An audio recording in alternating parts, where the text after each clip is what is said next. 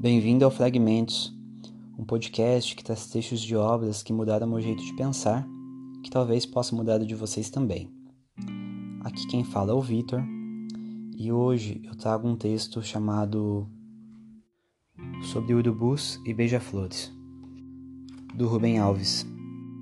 Eu pensei em gravar esse podcast no dia 28 de junho, dia do orgulho LGBTI mas eu levei um pouquinho de tempo para encontrar esse texto. Não lembrava em que livro exatamente ele estava.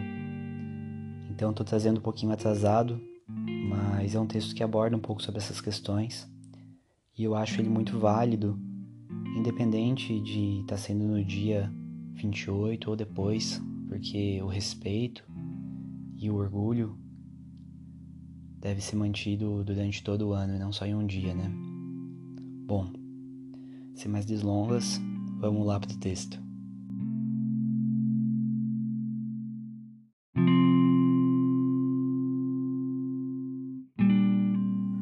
Eu estava terminando a leitura de um artigo científico. De vez em quando é bom ler ciência. A gente fica mais sabido. Tudo explicadinho. No final das contas, tudo se deve a esse infinitamente pequeno disquete que existe dentro das células do nosso corpo, chamado DNA. Nele está gravado o nosso destino. Antes de existir, eu já estava programado inteiro. A cor dos meus olhos, as linhas do meu rosto, a minha altura, os cabelos brancos precoces, o meu adeus que nada consegue evitar, o sexo. Dizem alguns que lá está até um relógio que marca quantos anos eu vou viver. E é implacável. O que a natureza põe, não há homem que disponha. Programa mais complicado que o DNA não existe. Tudo tende a acontecer direitinho, na ordem certa. E quase sempre acontece. Quase sempre. Vez por outra, uma coisinha não acontece segundo o programado.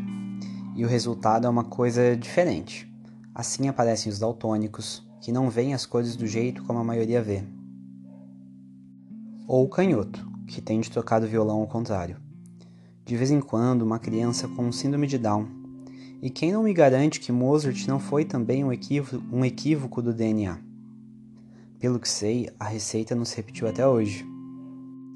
O artigo prosseguia, para mostrar que assim que, vez por outra, aparecem pessoas com uma sensibilidade sexual diferente, os homossexuais.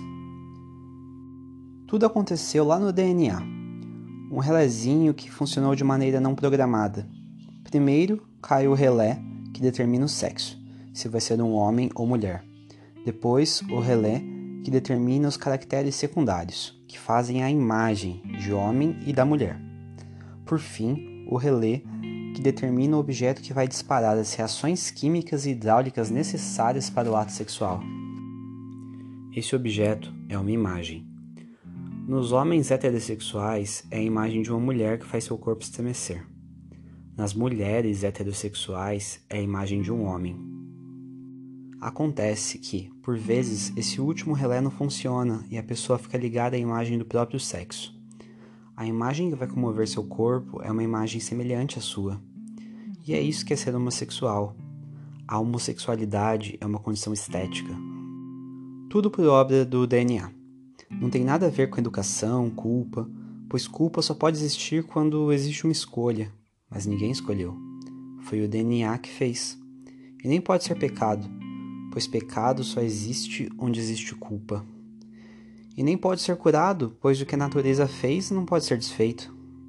E foi nesse momento eu estava meditando sobre as coisas que fogem à compreensão dos homens, como a origem do DNA, o processo pelo qual ele foi estabelecido, se por acidente, se por tentativa e erro, se por obra de algum programador invisível, que uma coisa estranha aconteceu. Um barulho como eu nunca ouvira no meu jardim.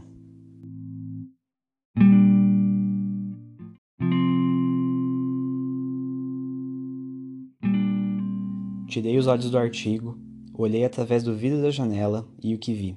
Inacreditável. Um urubu. Sim, um urubu. Batendo furiosamente as asas como se fosse um beija-flor. Diante de uma flor de alamada, sugando melzinho. Achei que estava tendo alucinação e, para meu espanto, o urubu pousou no galho de uma árvore de sândalo e começou a explicar o que acontecia nas fábulas antigas. Sofro muito. Nasci diferente. Urubu, todo mundo sabe, gosta de carniça. Basta que se anuncie a carcaça de algum cavalo morto, os olhos dos urubus ficam brilhando, a saliva escorre pelos cantos dos bicos. A língua fica de fora, e lá vão eles churrasquear. Urubus acham carniça coisa fina, manjar divino. Eles não a trocariam por uma flor de alamada por nada nesse mundo. Mas eu nasci diferente.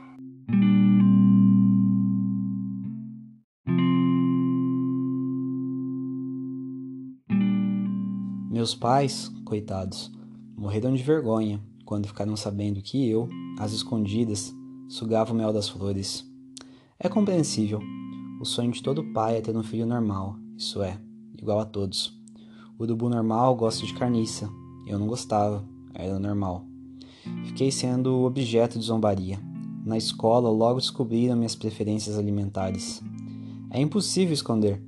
Se todo mundo está comendo carniça e você não come, que explicação você pode dar? Aí meus pais começaram a sofrer, pensando que eu era assim por causa de alguma coisa errada que tinham feito na minha educação. Me mandaram para o padre. Severo, ele abriu um livro sagrado e disse que Deus, o grande urubu, estabelecera que carniça é o manjar divino. Urubu, por natureza e por vontade divina, tem de comer carniça.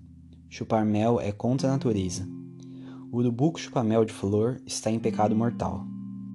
Terminou dizendo que eu iria para o inferno se não mudasse meus hábitos alimentares. E me deu, como penitência, participar de cinco churrascos. Saí de lá me sentindo o mais miserável dos pecadores. Mas o medo não foi capaz de mudar meu amor pelas flores. Não cumpri a penitência. Meus pais me mandaram então para um psicanalista que cobrava 120 reais por sessão. Todos os sacrifícios são válidos para fazer do filho ficar normal, não é mesmo? A análise durou vários anos.